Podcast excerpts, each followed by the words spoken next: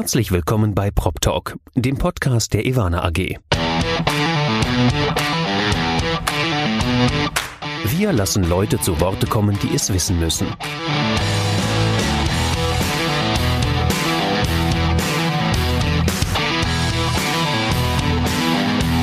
Aus der Branche für die Branche. Mit Ihrem Moderator Andy Dietrich. Herzlich willkommen zu Prop Talk, dem Podcast der Evana AG. Ich sitze heute im Büro. Mir gegenüber, zumindest leider, leider virtuell sitzt Iris Schöberl. Iris, herzlich willkommen. Servus, Andi. Dankeschön. Ja, schön, dass du da bist. Schön, dass du mich besuchst hier, zumindest virtuell in meinem Büro. Schön, dich zu sehen. Wir haben uns lange nicht mehr gesehen. Wir haben uns früher sehr regelmäßig gesehen bei den CIA-Vorstand, äh, bei den CIA-Präsidiumssitzungen und bei den CIA-Sitzungen des Ausschusses Handel. Denn du bist wir kommen erstmal auf deine zahlreichen Ehrenämter zu sprechen. Du bist Vorsitzende des CIA-Ausschusses Handel und Kommunales. Du bist Vorsitzende des Vorstands der ZIA Region Süd. ZIA Region Süd klingt immer sehr groß. Es ist noch größer, es ist nämlich ausschließlich Bayern. Oder habt ihr Nordthüringen schon so ein bisschen für euch mit äh, annektiert? Nein, haben wir noch nicht. Wir arbeiten noch dran. Also als Thüringer kann ich sagen, nur zu, wobei ihr dann mit unserer Zieherregion Ost ein Stück weit kollidieren könntet. Ähm, und dann bist du noch Gründungsmitglied der Frauen in der Immobilienwirtschaft, eine tolle Initiative. Und ich habe gesehen, die gibt es seit 2001, seit 19 Jahren. 20, äh, 20 Jahre. Dieses Jahr 20-jähriges Jubiläum. Das heißt, ihr seid letztes Jahr volljährig geworden. Hut ab. ja, genau. Oder anders formuliert, viele Studierende, die jetzt gerade äh, an den dualen Hochschulen unterwegs sind und unsere Chefposten einnehmen demnächst, sind in dem Jahr geboren worden, in dem ihr Frauen in der Immobilienwirtschaft gegründet habt und mit Sicherheit irgendwann auch sehr dankbar, dass ihr das gemacht habt. Dafür äh, Hut ab. Das freut mich sehr. Schöne Sicht der Dinge. Ja, da hast du recht. Die Zeit geht schnell vorbei.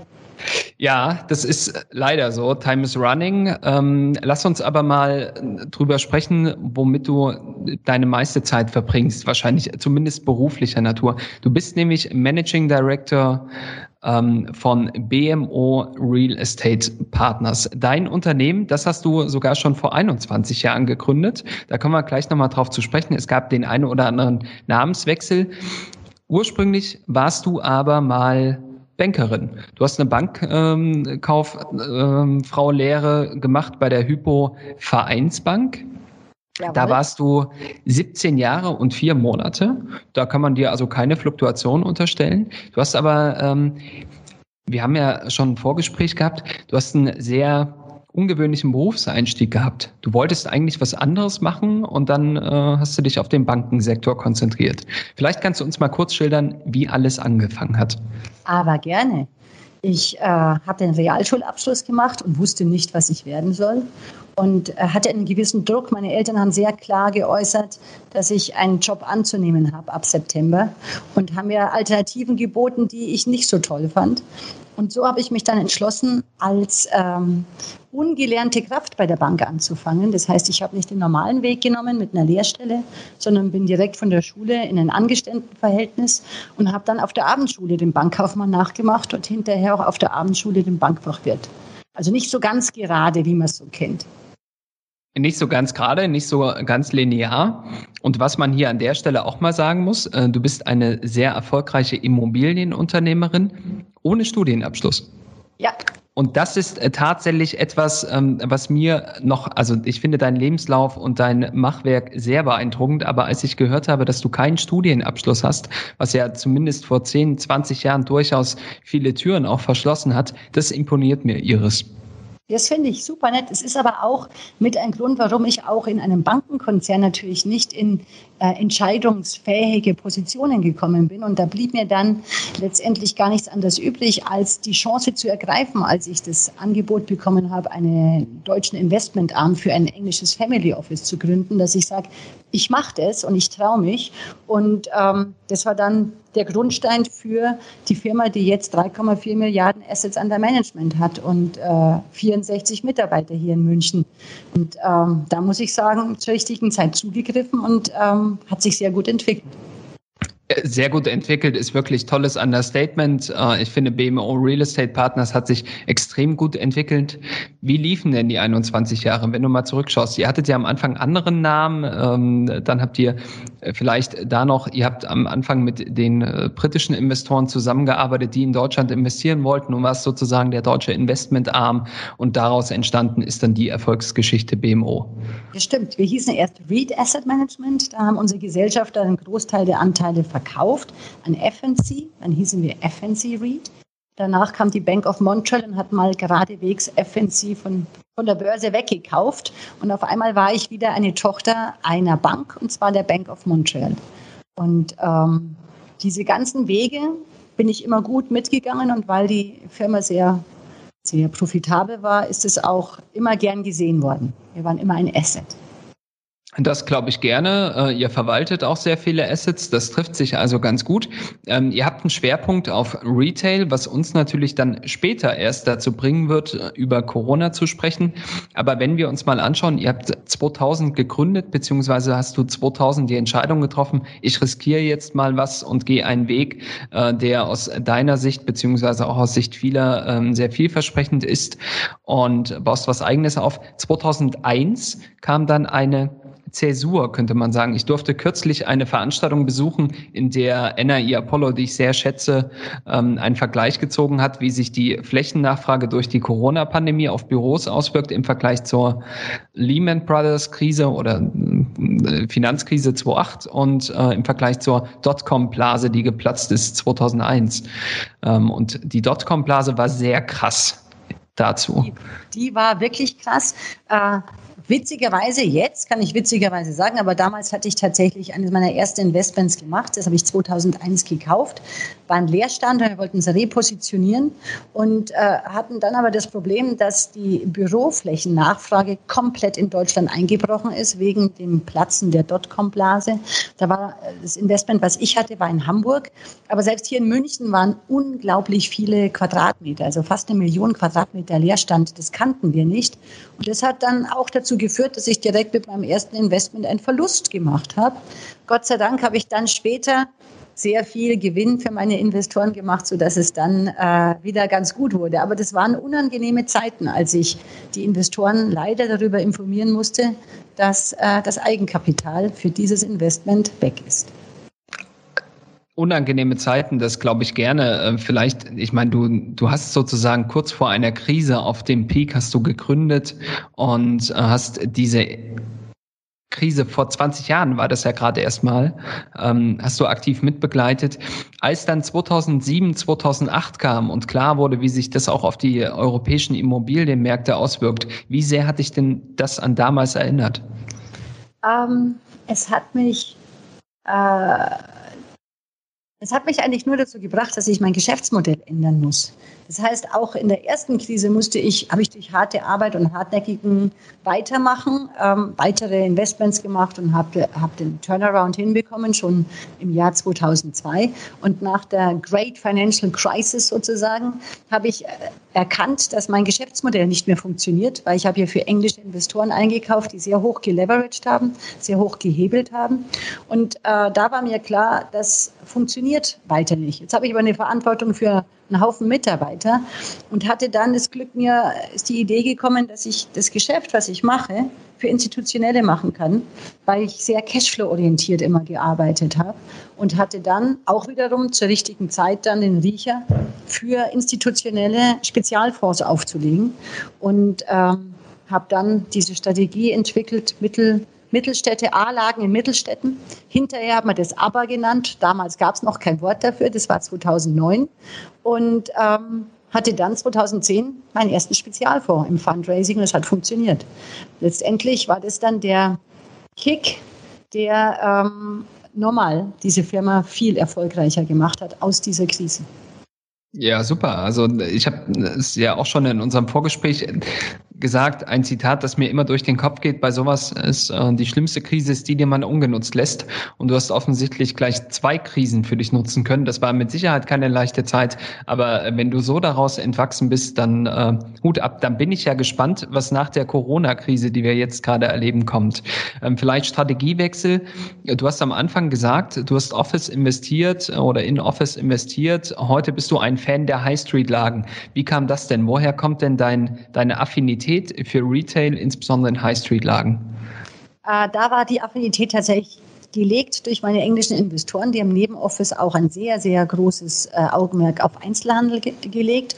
Und ähm, deswegen bin ich aus deren Wunsch zur High Street gekommen und habe dann in den letzten 20 Jahren ähm, viel lernen dürfen und hatte so gute Erfahrungen, dass es im Handel, in dem Moment, wo man sehr hartnäckig ist und sehr partnerorientiert mit seinen Mietern umgeht, dass man immer Lösungen findet.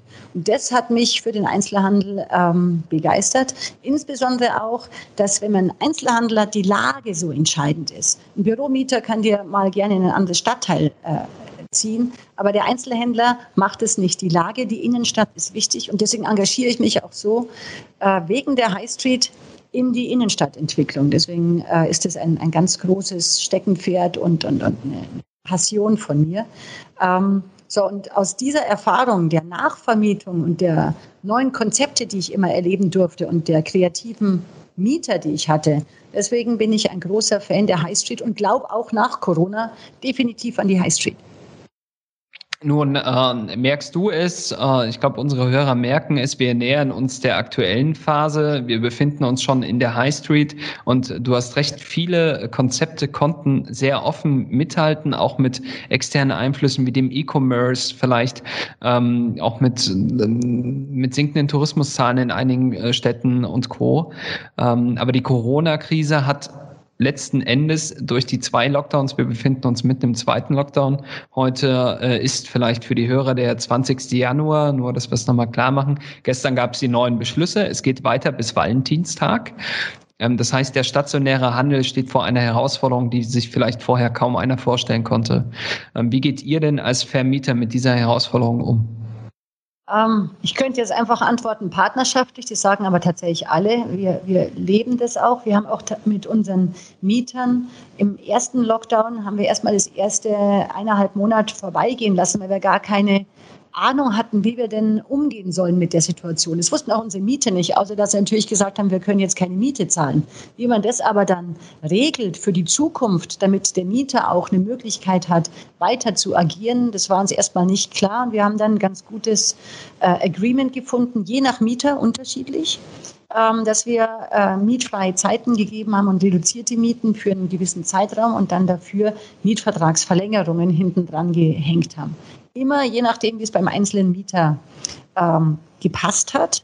Und wir hatten da auch von unseren institutionellen Investoren grünes Licht dafür. Wir haben das natürlich transportiert und gesagt, wir wollen da und müssen da auch mit den Mietern zusammenarbeiten und unsere Investoren haben uns da auch sehr, sehr unterstützt. Deswegen kann ich da nur eine Lanze brechen für den institutionellen Investor. Der hat sich da sehr gut und einsichtig verhalten. Und natürlich gibt es den einen oder anderen, wo man sich nicht einigen kann. Aber wir sind bei über 90 Prozent. Und so werden wir es jetzt im zweiten Lockdown auch machen, dass wir mit unseren Mietern arbeiten und schauen, was vertragen sie und funktioniert das Konzept langfristig. Und dann kann man ja tatsächlich einfach über eine gewisse Mietvertragsverlängerung am Ende jetzt Luft zum Atmen geben. Das finde ich extrem smart. Vielleicht können wir den Punkt nochmal ansprechen, um es mal in meinen Laienwörtern wiederzugeben. Ihr habt Mietern, die jetzt gerade äh, im Prinzip eine mangelnde Geschäftsgrundlage haben, weil sie nicht öffnen können, habt ihr die Möglichkeit gegeben, ihr kriegt eine mietfreie Zeit. Dafür verlängern wir euren Mietvertrag hinten raus. Und über, bei solchen Mietvertragsverlängerungen gibt es ja ohnehin schon oft die Incentives, dass eine mietfreie Zeit eingeräumt wird. Das heißt, ihr zieht diese Incentives einfach vor, was, glaube ich, der Fonds Performance in Gänze ähm, auf Jahrsicht vielleicht äh, etwas ausmacht, aber in Gänze auf die Gesamtlaufzeit von den fünf oder zehn Jahren dann ja eigentlich nicht mehr schadet. Ja, also es ist tatsächlich so, dass wir bei jedem Businessplan immer auch annehmen, dass ein Mieter irgendwann auszieht und oder dass wir bei einer Verlängerung irgendwelche Incentives geben müssen. Und ähm, da haben wir diese Position vorgezogen. Es ist natürlich einfacher, wenn man vorhat, der noch 10 oder 15 Jahre Restlaufzeit hat, dann verteilt sich das auch ganz schön. Fünf Jahre wären schon, äh, da wird es dann schon langsam kritisch. Aber auch da ist es immer besser zu reagieren und mit dem Mieter eine Lösung zu finden, als auf stur zu, zu gehen, weil ähm, letztendlich bringt einen das ja auch nicht weiter. Und gerade das Wort, das du gesagt hast, Wegfall der Geschäftsgrundlage, da bin ich sehr vorsichtig, weil das ja ein rechtlicher Terminus ist. Ähm, das sehen wir ja nicht, sondern ähm, wir gehen gar nicht auf die rechtliche äh, Ebene, wir gehen auf die menschliche Geschäftspartnerebene und finden da Lösungen. Verzeihung, vielleicht äh, da auch im Dezember hat ja ähm, der Bundesgerichtshof vermutet, dass der Lockdown eine, ein Wegfall der Geschäftsgrundlage sein könnte. Aber es gibt jetzt keinen Beschluss. Aber natürlich ist das ein großes Thema. Ähm, ich finde es aber gut, dass ihr von euch aus ja schon den Mietern angeboten habt, wir finden eine gemeinsame Lösung und nicht eben auch bei Unternehmen, die sofort in Schieflage geraten sind, ähm, verlangt habt, dass die trotzdem ihre Miete ganz normal weiterzahlen. Also ja. diese gemeinsame Lösung, das ist äh, eine, eine, ich finde auch Verantwortungs, ein sehr verantwortungsvoller Umgang mit eurem Asset, das ist ja eigentlich der Mieter, ne, der eure Rendite auch erwirtschaftet. Ja, genau. Also wir haben, wir haben auch wirklich ähm, mit allen, mit Großfilialisten und mit Kleinen haben wir äh, neue Verträge und Nachträge geschaffen. Und äh, auch da haben wir immer wieder Mieter gesehen, die unglaublich gut reagiert haben. Also wir haben, wir haben Gastronomen, die sehr kreativ waren und dann äh, durch diese Außenlieferung wirklich einen Großteil ihrer Umsätze sichern haben können. Das kann nicht jeder, aber es funktioniert immer wieder mal. Ähm, deswegen freut es mich einfach, dass wir so tolle Mieter haben, dass die sich da was überlegen. Die sind auch auf Plattformen gegangen und haben dann versucht, ihre Waren äh, über Online-Click und Collect ähm, an den Mann oder an die Frau zu bringen. Und auch da haben die gelernt und sich weiterentwickelt. Es ist natürlich ähm, extrem schwierig, wenn man vorher noch überhaupt nicht online sichtbar war. Dann, war es, dann hat sich das jetzt sehr gerecht. Für diese, äh, für diese Player war der Lockdown eine Katastrophe. Totale Katastrophe. Total. Also ähm, ich glaube, dass davon können alle ein Lied singen. Also insbesondere aus Konsumentensicht kann man schauen. Aber es gab auf der anderen Seite natürlich auch eine Rückbesinnung der Deutschen auf den stationären Handel, weil es einfach besonders unterstützenswert war. Dass man auch die Kleinläden, die großen Filialisten natürlich, aber auch die Kleinläden, die eben keine E-Commerce-Struktur hatten, keine Webshops und Co., dass man äh, vielleicht auch mal angerufen hat oder mal geschaut hat. Ähm, da hat sich ja auch gezeigt, ja. dass, Entschuldigung, dass ich dich unterbreche, die Mittelstädte, die sind äh, relativ schnell nach der Öffnung wieder in, in sehr gute Footfall, also Frequenzen hineingelaufen, weil in Kombination mit Homeoffice und, und der Aufmerksamkeit, die die Leute hatten für ihre Geschäfte vor Ort, hat es äh, tatsächlich zu einem zu einer schnellen Erholung der Umsätze in Mittelstädten gegeben. Und das wiederum hat mich natürlich gefreut, weil ich hatte ja vorhin gesagt, dass diese Mittelstadtstrategie äh, mein Steckenpferd war. Ich war auch mal Miss Mittelstadt in der Presse genannt. Und dass sich jetzt genau diese Städte da gut durchschlagen, das hat mich total gefreut. Man könnte ja sogar die These aufstellen, jetzt wird es ein bisschen, ne? Die Corona-Pandemie hat uns vor Augen geführt, was passiert, wenn wir den stationären Handel nicht mehr haben. Das sind halt wirklich diese öden Innenstädte. Wir gehen nicht mehr vor die Tür. Wir haben einfach auch die Innenstädte des, ne, des, ich glaube, der Zieher hat ja immer gesagt, das ist diese, das stabile Rückgrat oder das posierende Rückgrat der Städte ist nun mal der Einzelhandel, äh, die High Street Lagen. Der, die Pandemie hat uns vor Augen geführt, was passiert, wenn wir es nicht mehr haben. Das könnte ja dann auch dazu führen, wenn wir es wieder haben, dass wir es ganz besonders zu schätzen wissen.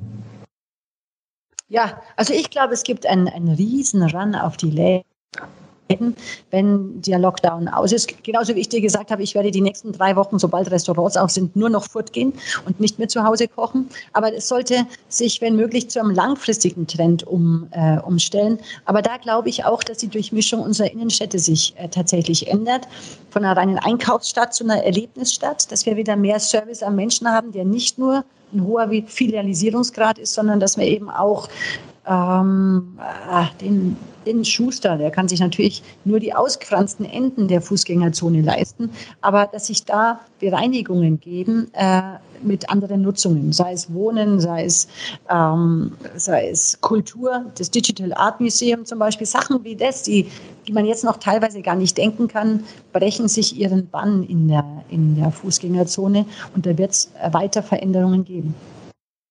Also ich bin sehr gespannt, was da kommen wird. Es wird, so wie es klingt, auch durch euch getrieben, beziehungsweise auch durch eure Mieter vor allem, äh, mit denen ihr ja in Kontakt steht.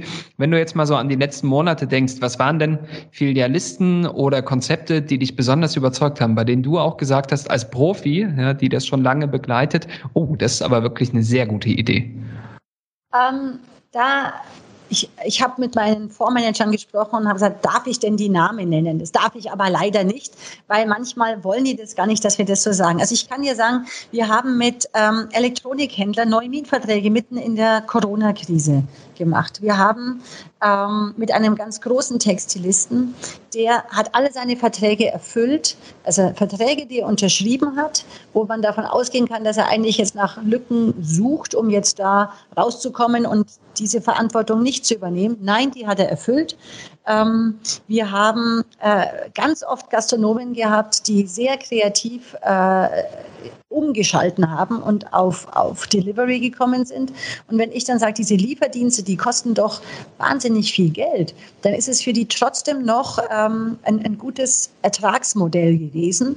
Und die haben sich auf äh, Plattformen angedockt und konnten damit äh, wunderbar äh, durch die Krise wunderbar ist jetzt ein bisschen übertrieben, aber sie konnten sich sehr gut durchmeandern und haben, ähm, haben ihr Geschäft am Leben gehalten.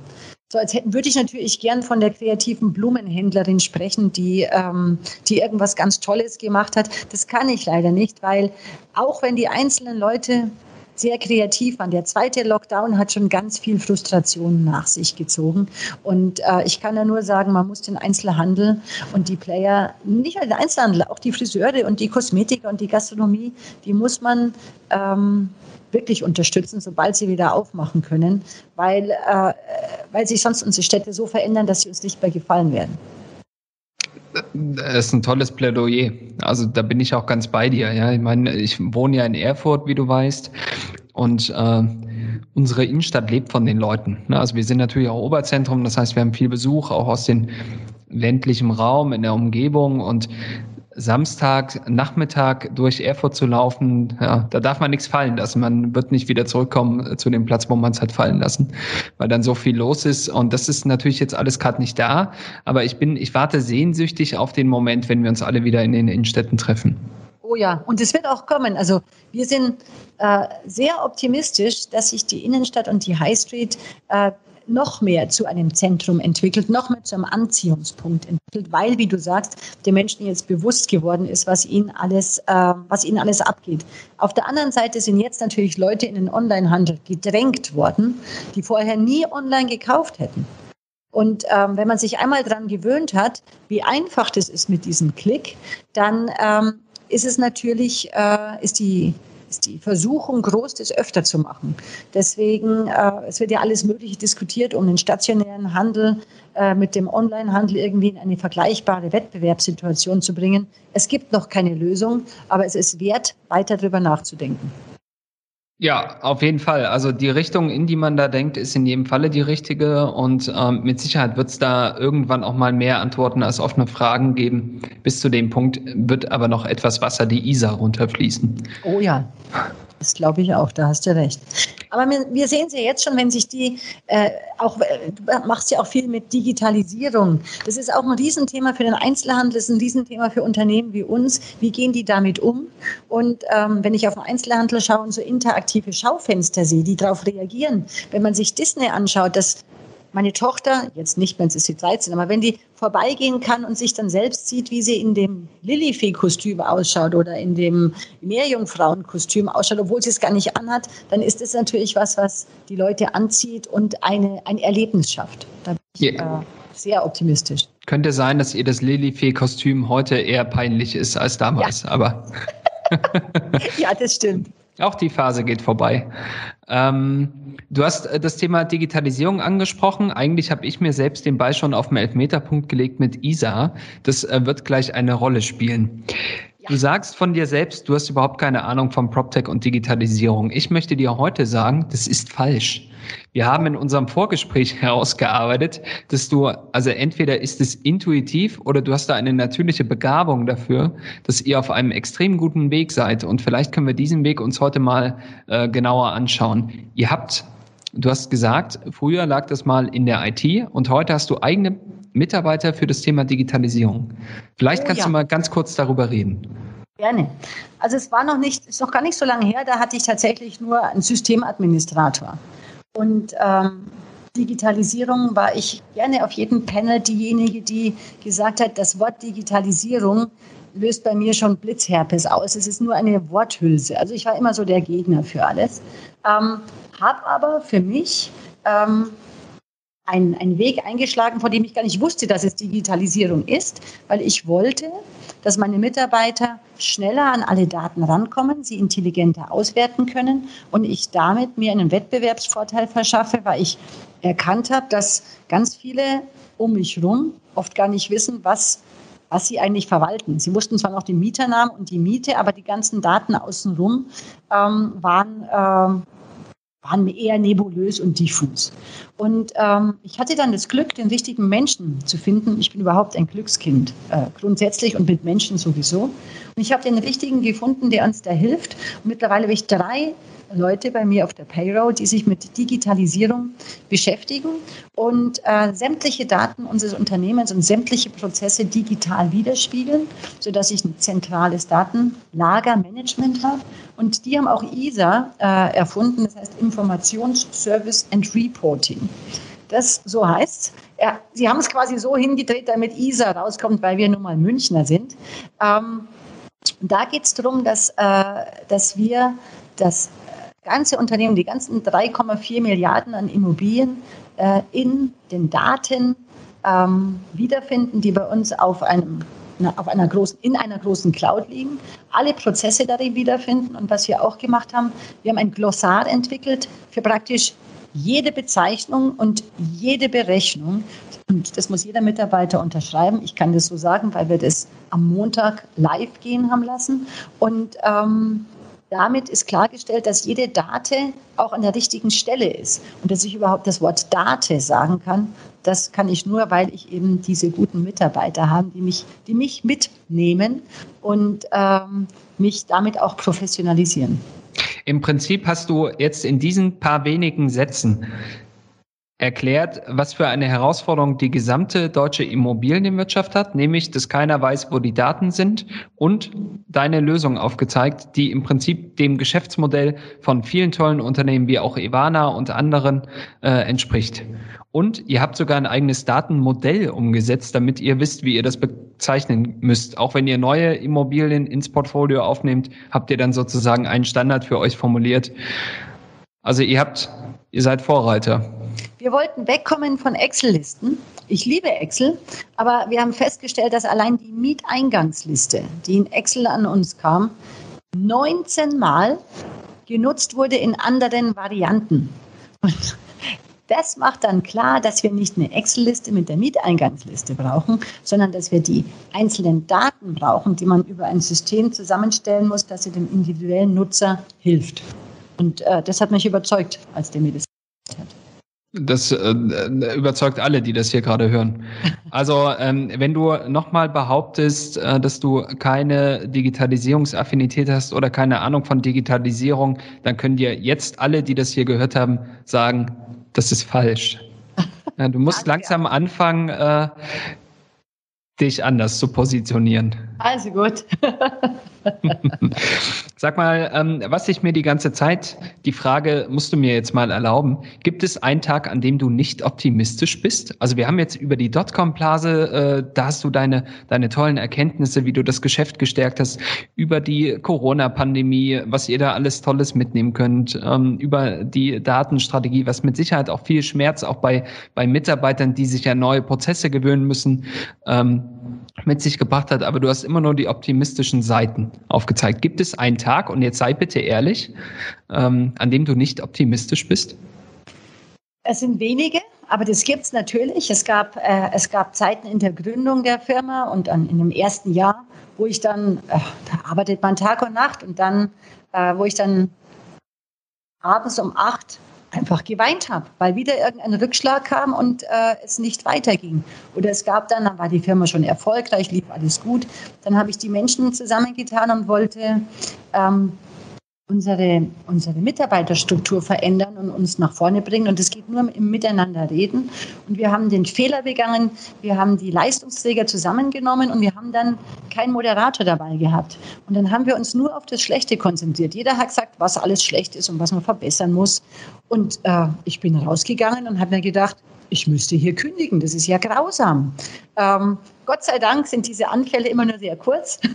ähm, und ich drehe mich dann um und schaue, wie man das dann wieder äh, wenden kann und äh, wieder zur alten Stärke zurückfindet.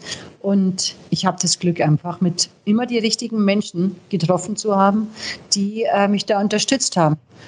Und, ähm, ja, toll. Aber also irgendwann kann man das nicht mehr als Glück bezeichnen. Ja, dann ist es, dann ist es kein Zufall mehr. Dann ist es äh, wahrscheinlich eher, äh, ich will nicht sagen Mindset, das klingt immer so abgedroschen, aber vielleicht eine Grundeinstellung, eine positive, die du irgendwann mal genommen hast. Aber es ist schön zu hören, beziehungsweise was heißt schön zu hören? Ja, es ist sehr ehrlich, auch mal zu sagen, dass Unternehmertum eben nicht nur ähm, Lichtseiten hat. Das weiß man ja auch, äh, spätestens wenn Geschäftsmodelle nicht funktionieren, aber dass selbst erfolgreiche Unternehmerinnen und Unternehmer wie du, ähm, dass die natürlich auch mal, dass die einmal öfter aufgestanden als hingefallen sind. Ne? So muss ja. man es ja sagen.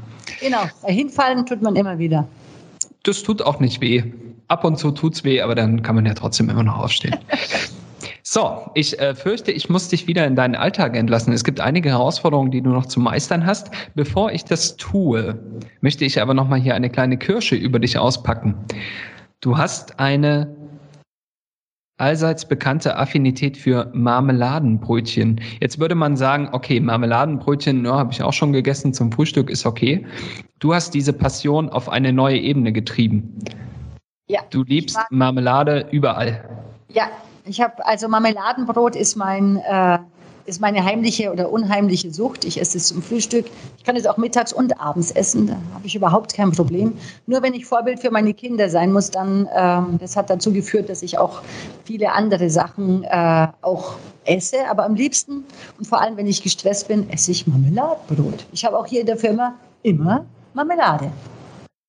Das hat doch sogar dazu geführt, ähm, dass äh, Kunden, Investoren, Partner und Co. dir selbstgemachte Marmelade schenken. Ja, es ist tatsächlich äh, in dem Moment, wo die das wissen, ich habe Kunden, die auch sehr viel mitdenken und ähm, äh, die haben mir selbstgemachte Marmelade geschenkt. Und am liebsten mag ich Marillenmarmelade und ähm, jedes Jahr habe ich den einen oder anderen Kunden, also ich bekomme jedes Jahr zweimal Marmelade geschenkt.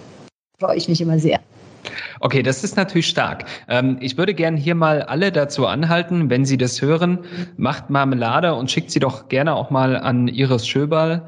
Ähm, denn sie kann als Expertin entscheiden, ob die Marmelade gut geworden ist oder nicht. Und ich habe ja noch so ein bisschen eine Hoffnung, falls der Zieher hier zuhört, wenn irgendwann die Präsidiumssitzungen wieder stattfinden und wir uns da sehen, dann hätte ich gerne auf einem Platz einen Teller mit einem Marmeladenbrot stehen und dann weiß Iris Schöber schon, wo sie zu sitzen hat.